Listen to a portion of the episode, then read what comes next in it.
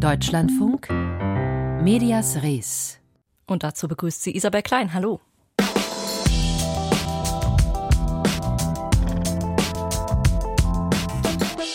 Er hat ein breites Lächeln, trägt gern weiße Anzüge und ist vermutlich stets von einer Parfümwolke umgeben. Vor allem aber hat er mehr als sieben Millionen Follower bei TikTok. Sexy, baby! It smells like blood orange mixed with a lot of Rohrzucker. Man, this is one million. Das ist der deutsche Unternehmer Daniel Schütz, besser bekannt als Jeremy Fragrance. Berühmt geworden ist er als Parfüm-Influencer, der Künstlername verrät es. Doch seit dem Wochenende macht er auch durch seine Nähe zu Rechtsextremen von sich reden. Was dahinter steckt, das besprechen wir jetzt. Sky nimmt eine Doku von ihm aus dem Programm. Sein Buchverlag und Werbepartner beenden die Zusammenarbeit. Ja, und Jeremy Fragrance wird gerade für Fotos kritisiert, die ihn mit Rechtsextremen zeigen. Warum die davon am Ende am meisten profitieren könnten, bespreche ich jetzt mit meinem Kollegen Nils Schniederjan. Nochmal ganz kurz vorweg. Wer ist denn Jeremy Fragrance überhaupt? Also er nennt sich eigentlich Parfüm-Influencer, man kennt ihn aber vor allem, weil er sich selbst mit Videos oft so sagt er es selber, zum Vollidioten macht. Und damit ist er sehr erfolgreich. Auf TikTok hat er mehr als sieben Millionen Abonnenten, auf Instagram mehr als eine Million Follower. Wofür er aber nicht unbedingt bekannt ist, das sind politische Statements. Jetzt war er aber trotzdem bei einer politischen Veranstaltung, bei einer Gala des New York Young Republican Club. Was ist das für ein Event? Ja, das ist keine ganz harmlose Veranstaltung. Der Hauptredner war dieses Jahr Ex-US-Präsident Donald Trump. Aus Deutschland war unter anderem Maximilian Krader, Spitzenkandidat der AfD bei der Europawahl und auch Teil vom Sächsischen Landesverband, der vom Verfassungsschutz als gesichert rechtsextremistisch eingestuft wird. Man kann also sagen, es ist ein Netzwerktreffen der internationalen Rechten. Und da sind nicht alle erwünscht. Vor allem ist dort auch keine kritische Berichterstattung gewollt. Zwei Investigativjournalisten wurden letztes Jahr schon rausgeworfen. Die haben unter anderem herausgefunden, dass der Präsident des Vereins in seiner Rede den totalen Krieg gegen politische Gegner gefordert hat. Jetzt wissen wir nur, dass Jeremy Fragrance vor Ort war, weil er ja selbst Fotos davon veröffentlicht hat. Was ist auf diesen Bildern zu sehen? Ja, es sind Fotos mit verschiedenen rechtsextremen Akteuren, unter anderem Aktivisten der identitären Bewegung und auch dem Herausgeber des AfD-nahen Deutschland-Kuriers. Von denen hat er dann auch Logos und Instagram-Adressen in die Kamera gehalten. Es gab auch ein Foto mit Maximilian Krah, außerdem auch mit Gerald Groß, einem ehemaligen FPÖ-Politiker aus Österreich und einer der bekanntesten Aktivisten der identitären Bewegung. Nach mehreren Medienberichten haben jetzt auch mehrere Geschäftspartner von Jeremy Fragrance reagiert, unter anderem der Streamingdienst Sky und der Hehl Verlag, der ein Buch von ihm veröffentlicht hat. Die haben beide die Zusammenarbeit mit ihm beendet. Und äh, wie profitieren davon jetzt die rechten Akteure? Ja, Distanzierungen führen am Ende natürlich wieder zu mehr Berichten und mehr Aufmerksamkeit und davon profitieren dann Rechte, denn ihr erstes Ziel ist Aufmerksamkeit. Und dabei helfen natürlich auch wir Medien wieder mit, auch wenn wir versuchen, das in die größere Strategie rechter Akteure einzuordnen und diese Fotos helfen dann auch dem zweiten Ziel, nämlich der Normalisierung rechter Position. Björn Höckes Büroleiter im Thürischen Landtag ähm, hat auf X dazu gepostet, dass es ein metapolitischer Erfolg sei. Und den Post hat er zwar mittlerweile gelöscht, aber der Begriff trifft es eigentlich ganz gut. Denn Metapolitik, das ist ein Begriff, mit dem die neue Rechte ihre Strategie beschreibt. Und das meint so eine Art Kulturkampf, der insgesamt dann gesellschaftliche Debatten nach rechts verschieben soll. Und solche Fotos gehören da einfach als Machtdemonstration dazu. Denn die zeigen, schaut mal, wir können selbst ein Influencer mit Millionen Publikum vor unseren Karren spannen. Jetzt wissen wir aber einfach nicht, ob Jeremy Fragrance aus Versehen oder mit Absicht auf den Fotos gelandet ist. Was sagt er denn selbst dazu? Ja, so wie er auch immer etwas als naiver Typ auftritt, der einfach mal drauf loslabert, spielt er auch jetzt eben den Naiven. Also auf eine Deutschlandfunk-Anfrage hat er zwar bisher nicht geantwortet, aber gegenüber einem Kollegen von der Zeitung Die Welt hat er gesagt, na ja, die Veranstaltung fand einfach im gleichen Gebäude statt, in dem er auch wohnt und er achtet gar nicht so richtig darauf, mit wem er denn Fotos macht. Und vor drei Stunden hat er dann bei Instagram folgendes Statement gepostet. Ich habe in keinster Weise irgendwas mit rechtsradikalem Krams zu tun. Null. Meine beiden Eltern sind aus Polen. und ich möchte damit in keinster Weise was zu tun haben. Wenn Leute mit mir Selfies haben wollen, dann mache ich das gerne und ich check auch nicht, wer wer ist im Nachhinein oder doch manchmal schon im Nachhinein, aber ich habe nichts mit Rechtsradikal zu tun. Ja, und stattdessen, sagt er dann, stände er als Christ der CDU nah und das alles hat er dann übrigens auch ganz stilecht oberkörperfrei erklärt. Nils Schniederjan über den Duftinfluencer Jeremy Fragrance, der Fotos mit Rechtsextrem geteilt hat.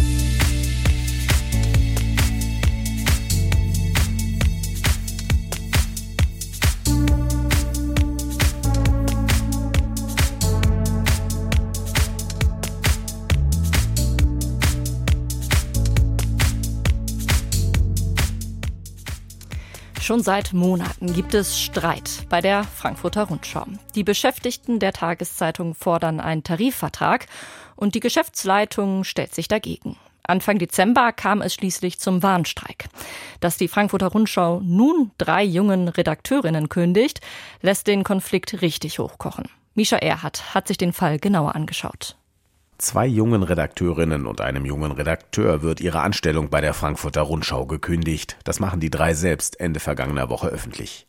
Ihre Posts schlagen hohe Wellen. Viele Kollegen erklären sich solidarisch und kritisieren die Geschäftsleitung für den Schritt.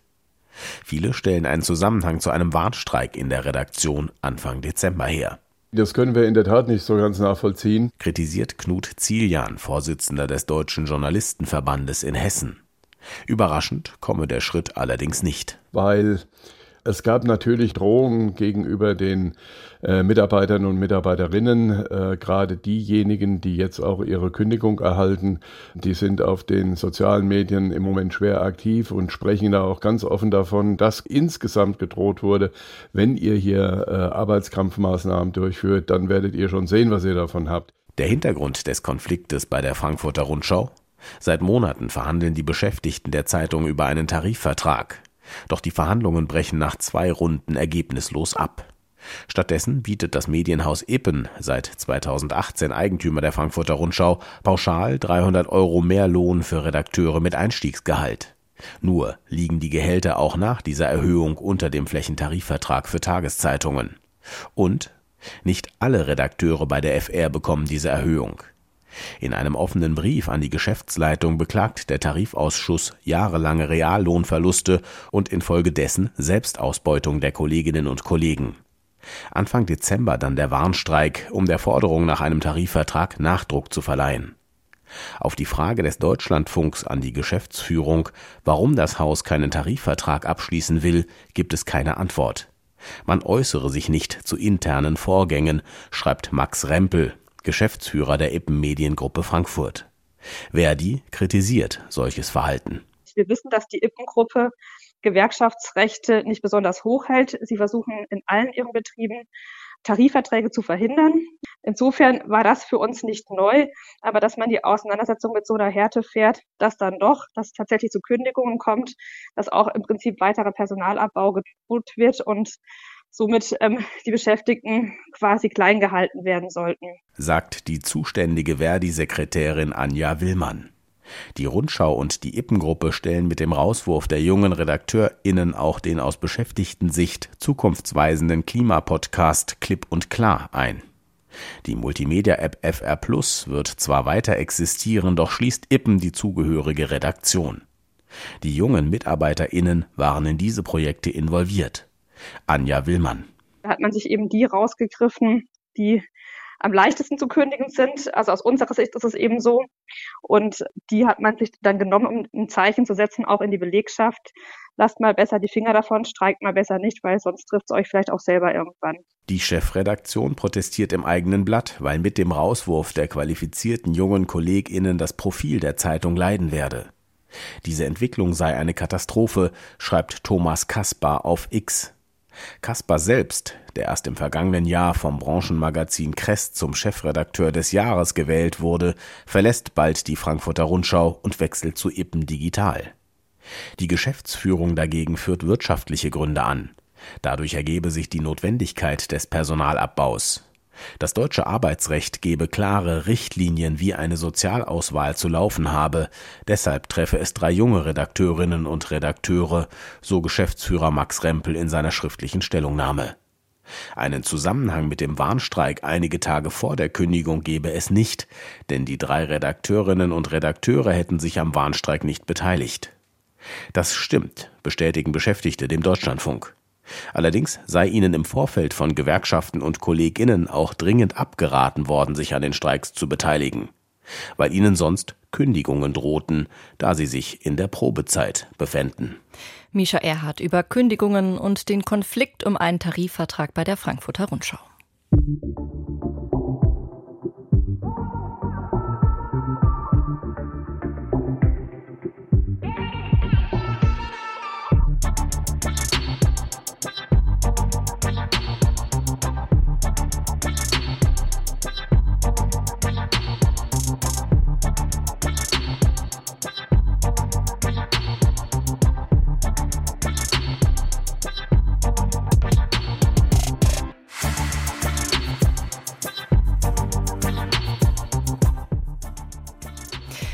Er war ein Verfechter des öffentlich-rechtlichen Rundfunks. Der frühere ZDF-Intendant Dieter Stolte. Er hat den Sender geprägt wie kaum ein anderer, sagt der heutige Intendant. Und Stolte hat auch Kanäle wie Arte, Kika und Phoenix äh, mit. Sie sind zumindest in seiner 20-jährigen Intendantenschaft entstanden. Am Sonntag ist Dieter Stolte im Alter von 89 Jahren gestorben. Ein Nachruf von meinem Kollegen und dem früheren ZDF-Mitarbeiter Martin Kreppers. Die Nachrichten des Tages. Heute mit Barbara Hallweg. Guten Abend und willkommen. Die Heute-Sendung, die Hauptnachrichten des ZDF um 19 Uhr. Ein Ankerpunkt im Programm und nicht wegzudenken. Doch das war nicht immer so. Ursprünglich sendete das ZDF seine Nachrichten erst um 19.30 Uhr. Dieter Stolte war es, der als Programmplaner Anfang der 1970er die Verlegung auf 19 Uhr durchsetzte. Den Quoten hat es geholfen. Dieter Stolte war einer der prägenden Architekten des ZDF, ein Verfechter des öffentlich-rechtlichen Systems und auch einer seiner wichtigsten Vordenker. Der heutige Intendant Norbert Himmler im ZDF. Dieter Stolte, in Köln geboren, kam 1962 zum zweiten deutschen Fernsehen, als noch aus einer einer Baracke in Wiesbaden gesendet wurde, mit anderen Gepflogenheiten, wie er sich später im RBB erinnerte. Zum Beispiel ist mir immer noch lebhaft in Erinnerung, was ich mir heute gar nicht mehr vorstellen kann. Es wurde entsetzlich viel getrunken. Wenn der Arbeitstag vorbei war, wurde nochmal sich zusammengesetzt und beraten und diskutiert und dabei wurde viel gebechert. Das kann ich mir gar nicht mehr vorstellen, und dass das heute denkbar ist. Stolte stieg schnell auf, vom Leiter der Programmplanung zum Programmdirektor 1976 und damit verantwortlich für die Unterhaltung im Zweiten. Musik ist Trumpf, Musik ist Trumpf.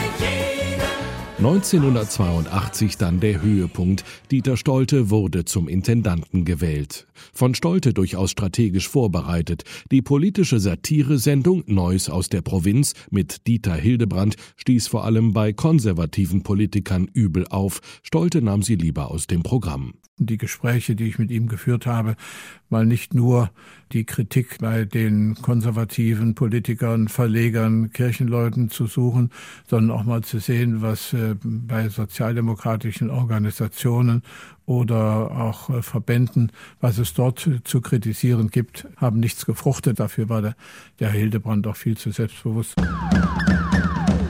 Mit Stoltes Intendanz verbinden sich die großen Erfolgsmarken des ZDF. Wetten das, das Traumschiff, die Schwarzwaldklinik, Mittagsmagazin und Morgenmagazin, aber auch ein stetiger Niedergang der Quoten.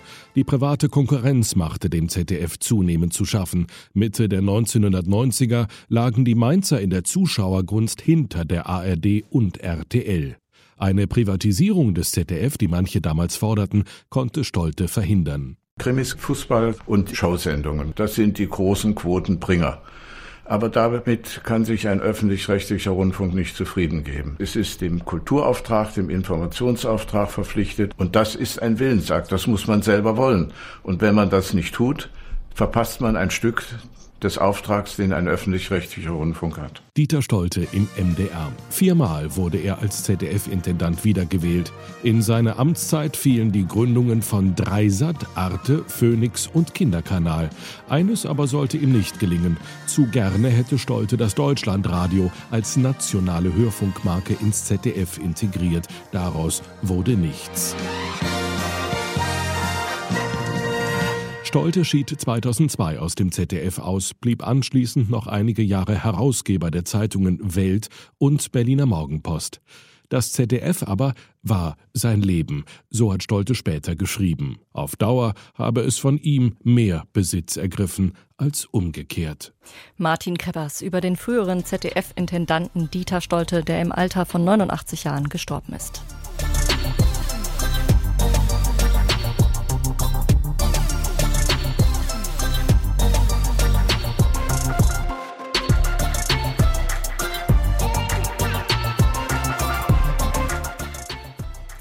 58 Cent. Um diesen Betrag soll der Rundfunkbeitrag in gut einem Jahr steigen, wenn es nach der KEF geht. Seit die unabhängige Beitragskommission diese Empfehlung vor rund einem Monat ausgesprochen hat, rumort es in der Medienpolitik noch etwas lauter als sonst. Mehrere Ministerpräsidenten haben schon vorzeitig ihr Nein dazu verkündet. Nun hat die CDU-Medienkommission ein 14-seitiges Positionspapier für die Zukunft der öffentlich-rechtlichen vorgelegt.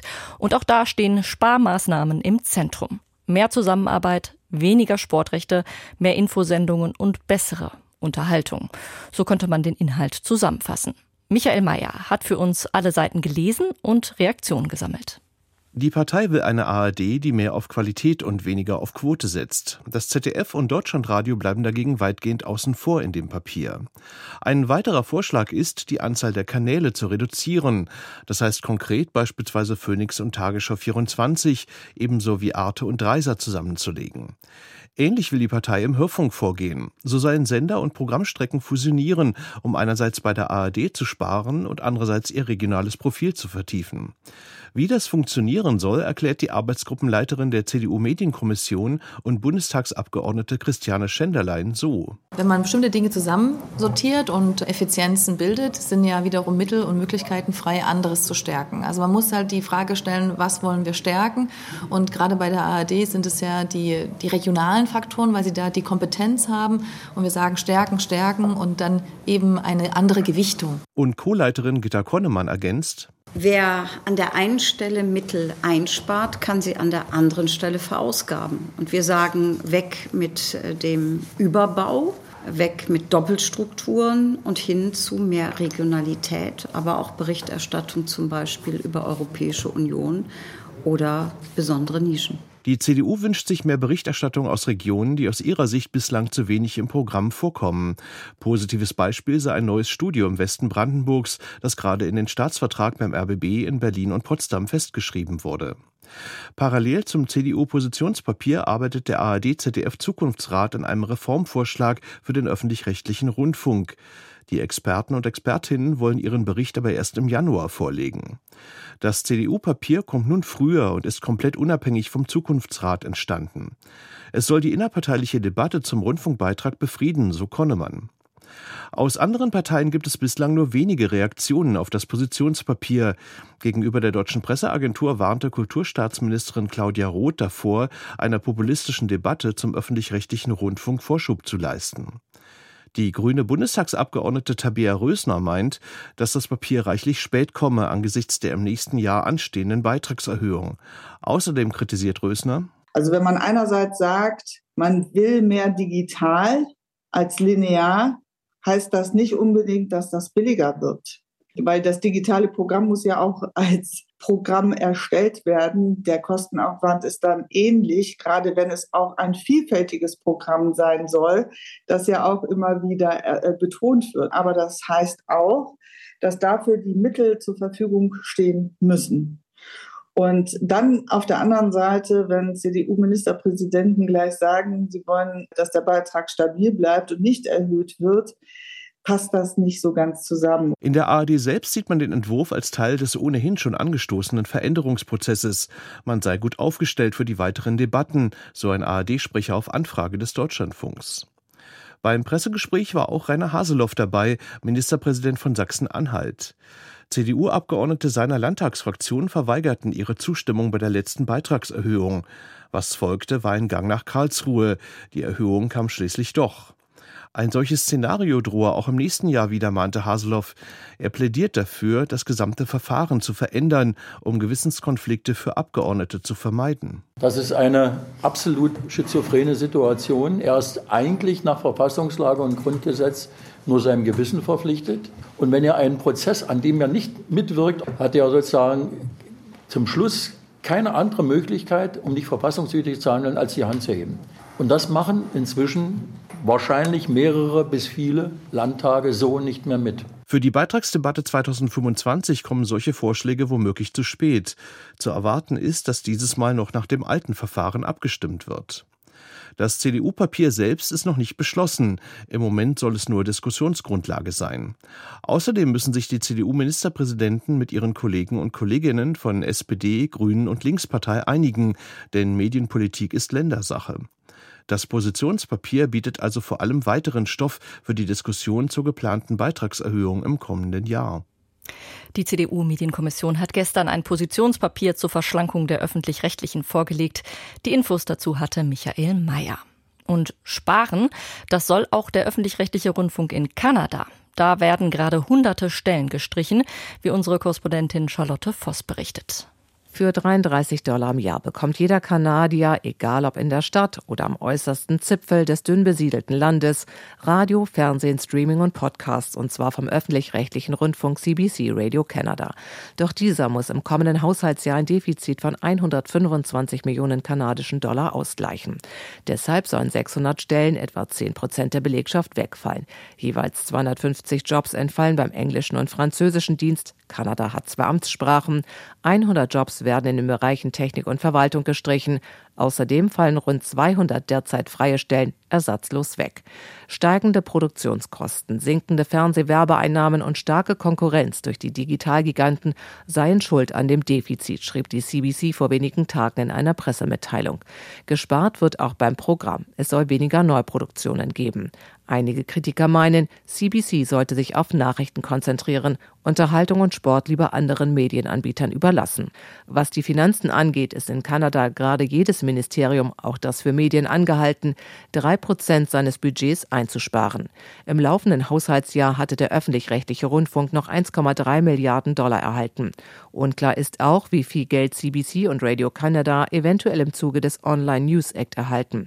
Das Gesetz verpflichtet Social-Media-Giganten wie Google und Facebook seit dem Sommer dazu, für journalistische Inhalte Dritter, die auf ihren Plattformen geteilt werden, zu bezahlen.